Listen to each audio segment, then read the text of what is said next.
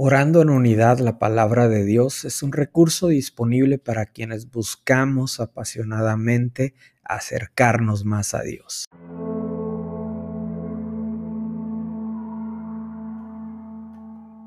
Mateo capítulo 5 versículos del 21 al 26.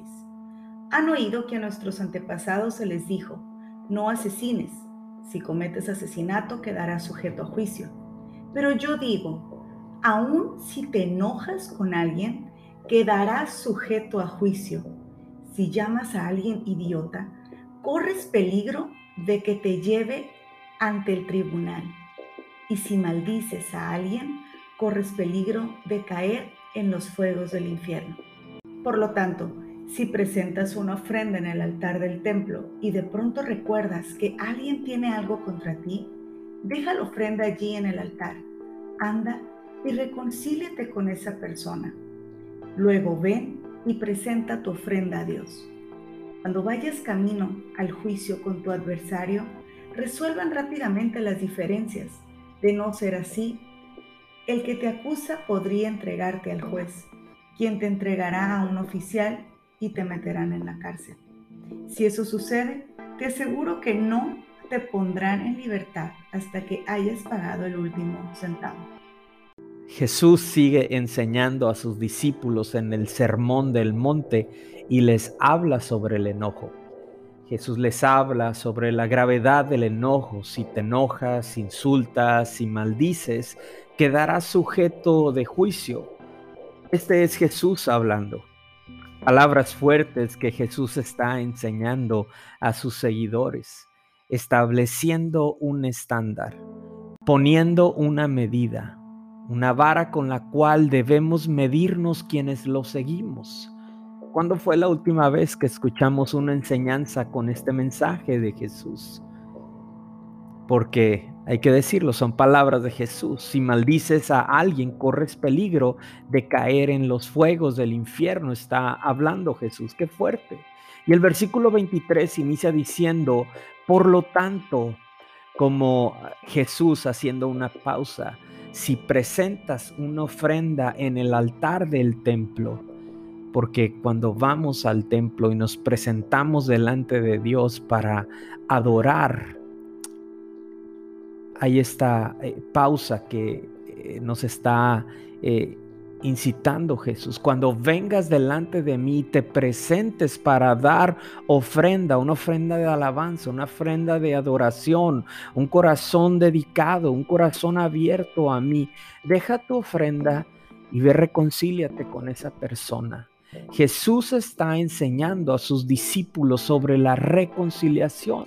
Jesús nos está enseñando a ti y a mí a reconciliarnos a poner un término a esa barrera que nos separa. Nos enseña a quitar barreras entre nosotros y nos enseña y nos lleva a acercarnos. Jesús vino a reconciliarnos con Dios. Jesús vino a quitar lo que separaba entre Dios y nosotros y se convirtió en un medio, se convirtió en un canal y hoy tú y yo, a través de la obra de Jesús en la cruz, tenemos acceso al Padre. Tú y yo recibimos reconciliación con Dios. Quizá es tiempo de experimentar reconciliación con un familiar, con un hermano, con tu cónyuge, con tu hijo, con alguna amistad. Ora conmigo, Padre, ayúdanos. Padre, nos presentamos delante de ti, Señor.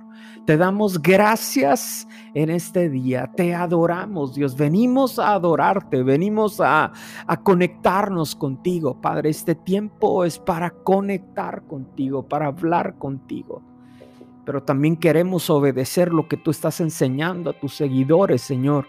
Y si a alguien de nosotros necesita reconciliarse, Muéstranos, Dios. Te pedimos que tú nos muestres aquellos que necesitamos reconciliarnos con otros. En este momento, Padre, hablamos reconciliación sobre los matrimonios, hablamos reconciliación sobre las familias, hablamos reconciliación en la familia de la fe, hablamos unidad, Padre, en el nombre de Jesús. Este día yo creo que podemos soltar el enojo, yo creo que podemos soltar todo rencor, podemos soltar todo odio, podemos soltar todo aquello que se ha anidado a nuestros corazones, Dios, para ir y reconciliarnos con otros, Señor. Suéltalo en este día. Quizá es una declaración muy fuerte, pero es algo que tú puedes hacer en obediencia a lo que está hablando su palabra. Reconcíliate. Padre, pedimos que tú nos ayudes, Señor. Quizá para algunos no es tan fácil. Ha habido procesos que hemos experimentado tan dolorosos, Señor. He, he sido tan afectado por alguna circunstancia, Padre.